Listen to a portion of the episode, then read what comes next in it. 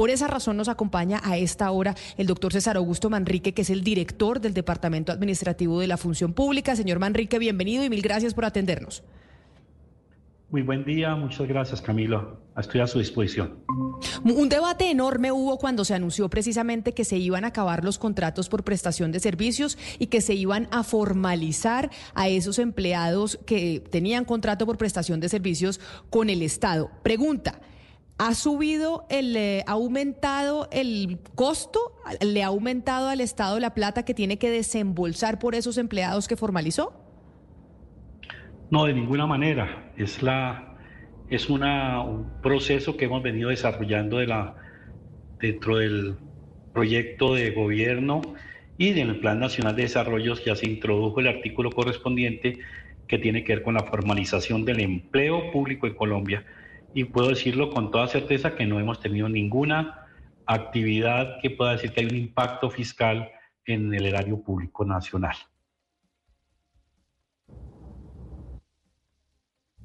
Doctor Manrique, sí, estaba ahí el micrófono con alguna dificultad, pero creo que ya me oye.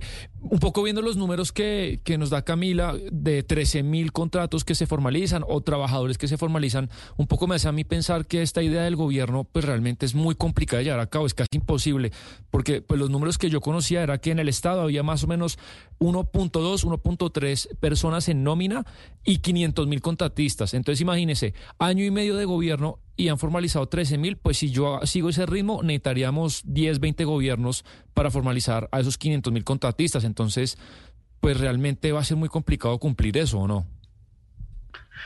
Bueno, mira, yo creo que aquí tenemos que examinar varias, varios temas. Es que, digamos, el, empleo que estamos planteando nosotros no es solo es el empleo a nivel nacional, o sea, el gobierno nacional, sino estamos hablando de los gobiernos locales no, doctor Manrique, yo estoy hablando del Estado. Los números que yo tengo del Estado es 1.2, 1.3 de nómina y 500 mil contratistas, todo el Estado, nivel municipal, nivel departamental, nivel nacional. Entonces, si los números son 13 mil, yo lo que tengo que hacer es, si se sigue este ritmo, al final el gobierno se van a formalizar 40 mil y van a quedar 440 mil. Entonces, pues realmente va a ser imposible a este ritmo cumplir esa, esa, esa, esa promesa.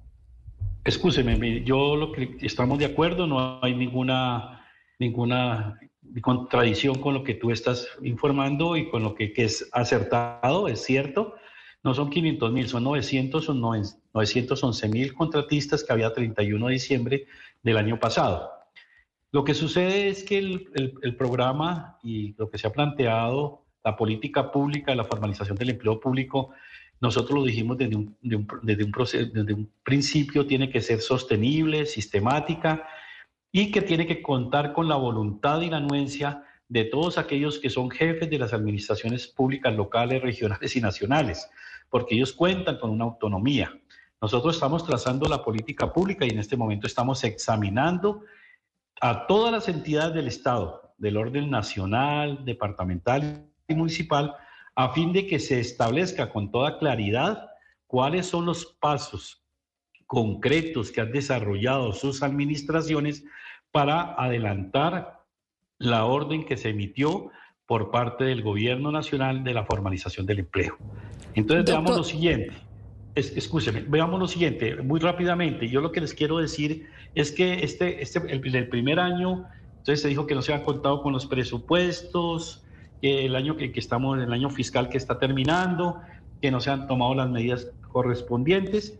Pero eh, nosotros esperamos, y, ya tendrá que tomar medidas la Procuraduría, la Contraloría y otros entes de control, inclusive de investigación, para adelantar si los mandatarios locales y regionales y nacionales, los locales y regionales que están terminando sus mandatos ahorita el 31 de diciembre, cumplieron con las órdenes impartidas a través de las resoluciones y circulares que expidió tanto el sector de la administración pública como los mandatos legales que ha establecido eh, la Corte Constitucional, el Consejo de Estado y los entes de control de este país.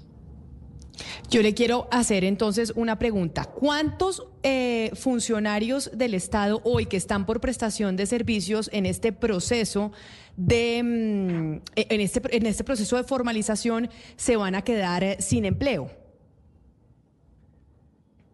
O a todos o, a todos se les va a formalizar. No, no, mira, es que yo quiero que quede muy claro una, una circunstancia que yo le he explicado en varias ocasiones para que todos tengamos la, la claridad de qué estamos hablando. Los contratistas no son funcionarios del Estado, son contratistas. Su relación es de carácter civil con el Estado.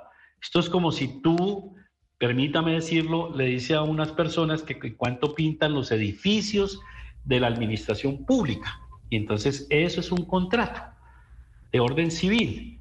Aquí lo que ha sucedido es que hay una distorsión en el Estado colombiano de más de tres décadas donde funciones misionales y permanentes que deben de cumplir servidores y servidoras públicas lo han hecho a través de particulares, a través del instrumento que se denomina contrato de prestación de servicio, outsourcing y otras figuras jurídicas del orden que precarizan el empleo. Entonces, aquí no estamos hablando de empleos públicos, aquí estamos hablando de contratistas que están desarrollando en forma ilegal, así lo ha preceptuado la Corte Constitucional, el Consejo de Estado, bueno, doctor que Manrique, no es pero... posible, escúcheme, que no es posible, que no es posible, ni es legal, ni es constitucional que esas, esas funciones misionales y permanentes la cumplen particulares porque las tienen que cumplir servidores y servidoras públicas. Claro, claro, doctor Manrique, pero si hay algunos casos en, en, los que sí se justifica desde el punto de vista técnico que se contrate a alguien por prestación de servicios dos, tres meses. Acuerdo, y claro, sí, por, por, eso, pero usted me parece está generalizando. Pero aparte de, de ese. No, no, pero escúchame, Sí. escúchame con todo respeto. Mira, Sí. precisemos. Yo no estoy generalizando, yo lo que estoy No, pues. diciendo es que, mire, escúchame, escúchame, por favor. Estoy diciendo que las funciones misionales y permanentes no pueden estar desarrolladas por contratistas. Eso sí es es una regla general y es un principio de la Corte Constitucional, artículo 125. Otras actividades, como asesorías muy especializadas, como consultorías muy especializadas De- de acuerdo. y actividades que no sean del rol de la función pública o de la entidad correspondiente, la pueden contratar a través de particulares. Sí, Y eso lo- es Eh, eso lo sabemos y cada entidad tiene que justificar muy bien por qué hace una contratación por prestación de servicios, porque se entiende que adentro no hay la capacidad física ni intelectual para hacer ese rol. Eso lo sabemos Correcto. y eh, claro, pero la pregunta también es... No sé si ustedes tienen un estimado, le decía Camila, cuántos, algunos, un estimado de cuántos realmente tienen que trasladarse al área de nómina. Y también lo más importante, doctor Manrique, yo sé que no es de su resorte, pero acá, por ejemplo, hay unas reformas en las que no se sabe cuánto cuestan. Yo le quiero preguntar si el gobierno nacional sabe ese traslado a la legalidad, según la corte que usted nos está contando, cuánto cuesta. ¿Qué, qué supone esto eh, respecto al, al aumento del gasto público que todas esas personas pasen a nómina?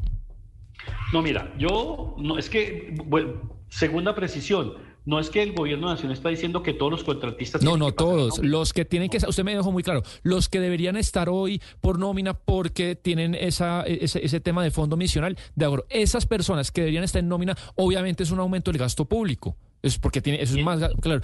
¿Qué- cuál, sería el costo adicional para el Estado? Porque usted entenderá, si ustedes cumplen todo ese mandato de la Corte y ese mandato que ustedes tienen, pues tienen que meterlo en el presupuesto de Hacienda 2025, 2024. Entonces, más o menos, ¿cuánta plata adicional sería? No, mira, yo te quiero decir lo siguiente. Yo le puedo responder en, con términos concretos.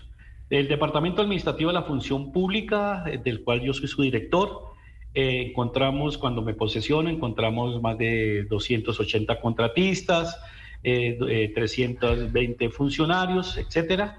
Y nosotros iniciamos el proceso de formalización para demostrar, porque muchos servidores públicos, inclusive el gobierno, dijeron que era imposible adelantar esta formalización en el orden nacional y porque eso iba a tener un gran impacto fiscal. Nosotros hemos demostrado que hemos adelantado la formalización del empleo. Hoy solamente subsisten 40 contratos de prestación de servicio y hemos hecho una, un- un- una nómina o una planta temporal en equidad de 82 funcionarios y nos hemos ahorrado más de 1.200 millones de pesos. No tuvo ningún impacto fiscal. Explico, nosotros para establecer cuál es, la, cuál es el número de servidoras y servidores públicos que se requieren para el cumplimiento de la misionalidad de cualquiera de las entidades del Estado, se tiene que hacer a través de un estudio técnico que se llama estudios de cargas laborales, que en forma metódica y reglada nos dice cuántos son los servidores y servidoras públicas. En ese orden de ideas, existen varias formas de vinculación de ese personal, pero son las decisiones que tienen que tomar a su interior cada entidad regional, local y nacional. Entonces, en este momento lo que yo sí le puedo precisar es que eh, las cifras que entregó la Auditoría General de la República este año es que el año inmediatamente anterior se han gastado 22 billones de pesos en pago de contratistas. Señor Manrique, como estamos hablando del ahorro de lo o, si se está gastando más o no en términos de nómina del Estado con esta formalización, me parece importante y pertinente, ya que lo tengo en la línea, preguntarle sobre lo que dijo ayer el presidente Gustavo Petro acerca de los altos salarios del Estado. Recordemos lo que dijo el presidente ayer mencionando que pues sería un suicidio fiscal subir los altos salarios del Estado. Y no hay más que ir a funcionamiento funcionamiento en el gobierno nacional es básicamente ejército y policía. Entonces tocamos una vértebra que es la seguridad. O altos salarios, que no da para recuperar los 6.5 billones. No sé cómo, pero el año entrante no pueden subir los altos salarios en el sector público de Colombia. Sería un suicidio económico y son en las tres ramas del poder público, en las entidades descentralizadas, etcétera. Nos tocó, dadas estas decisiones, el congelamiento de los altos salarios en el país, que ayudará en parte, porque no alcanza la cifra de 6.5 billones. Lo otro es gasto de funcionamiento que no afecten las prioridades del Plan Nacional de Desarrollo. Y ojalá no tengamos que llegar a aplazar, y esto tiene que ver con el Congreso indudablemente, a aplazar decisiones no prioritarias en la inversión pública del país. Y será el orden que habrá, ya veremos, si logra cubrir el hueco forjado prácticamente a dos meses, menos de dos meses del inicio del año, para aplicar el presupuesto nacional. Y precisamente a usted, que es el director de la función pública encargado de estos temas de los empleados del Estado, ¿cómo, cómo es posible jurídicamente, si es posible, que no se le suba el sueldo a los altos cargos del Estado, entre esos eh, a los congresistas, que son de los que más ganan en el, en el Estado, y a los magistrados de las altas cortes, porque ambos eh, salarios están relacionados? ¿Cómo, es, ¿Cómo se puede materializar esto que anunció ayer el presidente Gustavo Petro, jurídicamente hablando? Muy bien, mira, yo, yo solo quiero decirlo con toda claridad y me parece una, una pregunta muy inteligente y muy atinente al, tema. En el momento que hubo el, el proceso del COVID, eh, se planteó unos descuentos también a algunos servidores y servidoras públicas eh, y también se planteaba el mismo, el, mismo interrogante. Lo cierto es que en este momento surge eh, un, un, hecho que no se podía prever, digamos que un artículo iba a ser declarado inconstitucional por la Corte Constitucional y esto afecta eh, cuantitativamente el presupuesto nacional. En ese orden de ideas lo ha dicho muy bien el presidente de la República, hay que tomar unas disyuntivas que es ¿Afectamos la inversión que necesita el Estado colombiano o afectamos el funcionamiento? En ese orden de ideas y el funcionamiento con sus ítems dentro del presupuesto, nos toca iniciar ese proceso del estudio jurídico, como usted lo está planteando muy, reitero, muy inteligentemente, de cuáles serían las fórmulas para poder llevar a cabo eh, estas medidas que posibiliten menguar el impacto fiscal que tuvo la decisión que tomó, que tomó la Honorable Corte Constitucional y que por supuesto hay que cumplirla. Pero director Manrique, ¿se puede o no se puede? O sea, ese anuncio que hizo el presidente, ¿se puede hacer? ¿Se puede jurídicamente ustedes desde el Ejecutivo están evaluando ya cómo pueden hacer para que el Estado no termine demandado después, para no subir los altos salarios, que como le digo, los salarios más altos en este país son los de los congresistas y los de los altos magistrados?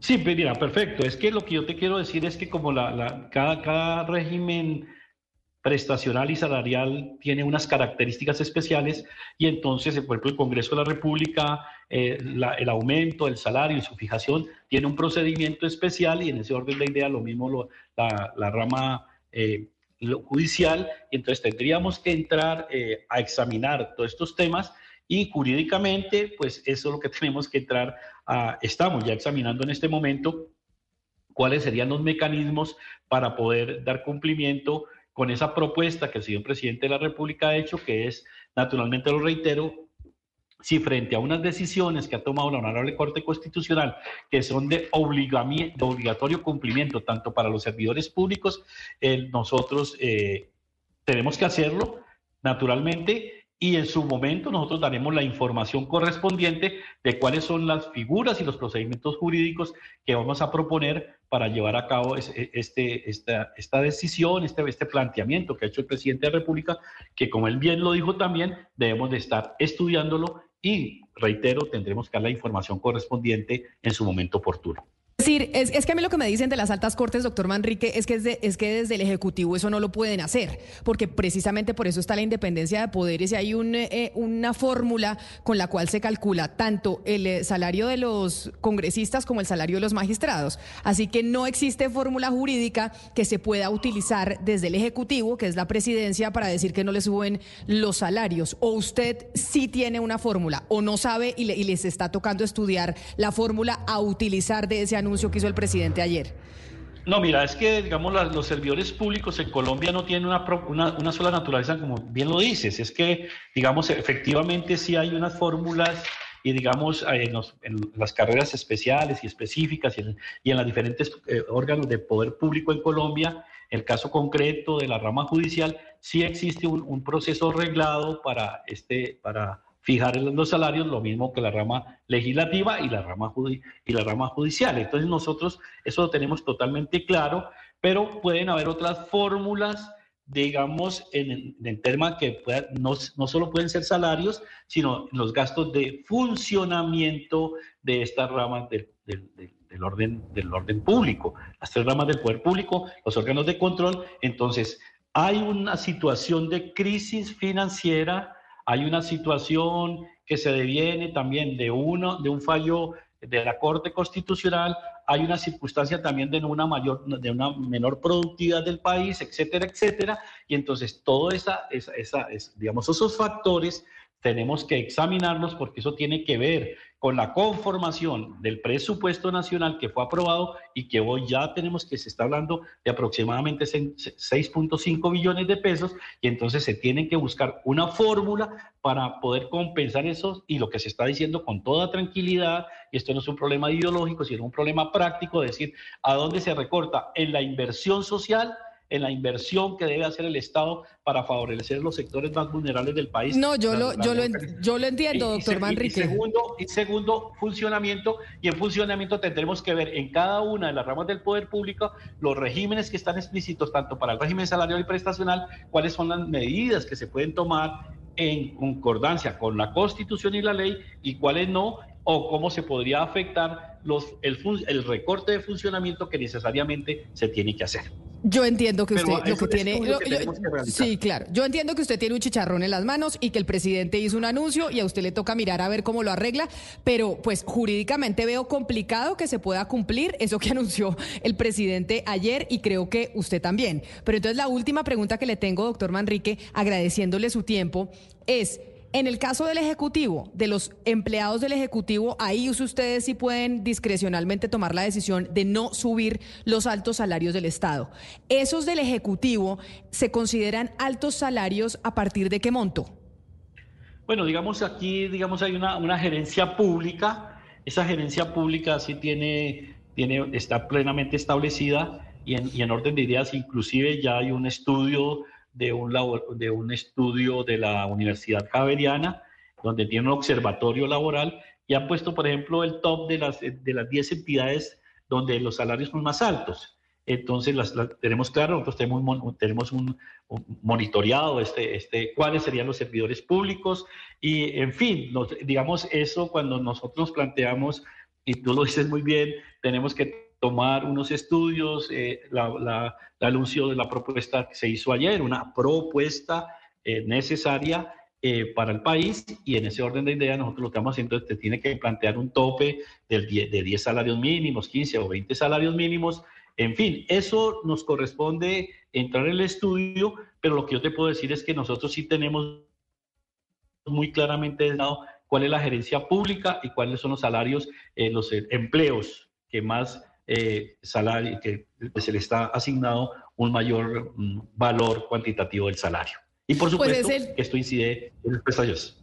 Claro, y yo entiendo. Pues es el director del Departamento Administrativo de la Función Pública quien se encarga precisamente de los salarios del Estado y de todo ese tema laboral. Doctor César Augusto Manrique, mil gracias por haber estado el día de hoy con nosotros aquí en Mañanas Blue. Muchas gracias, muy gentil.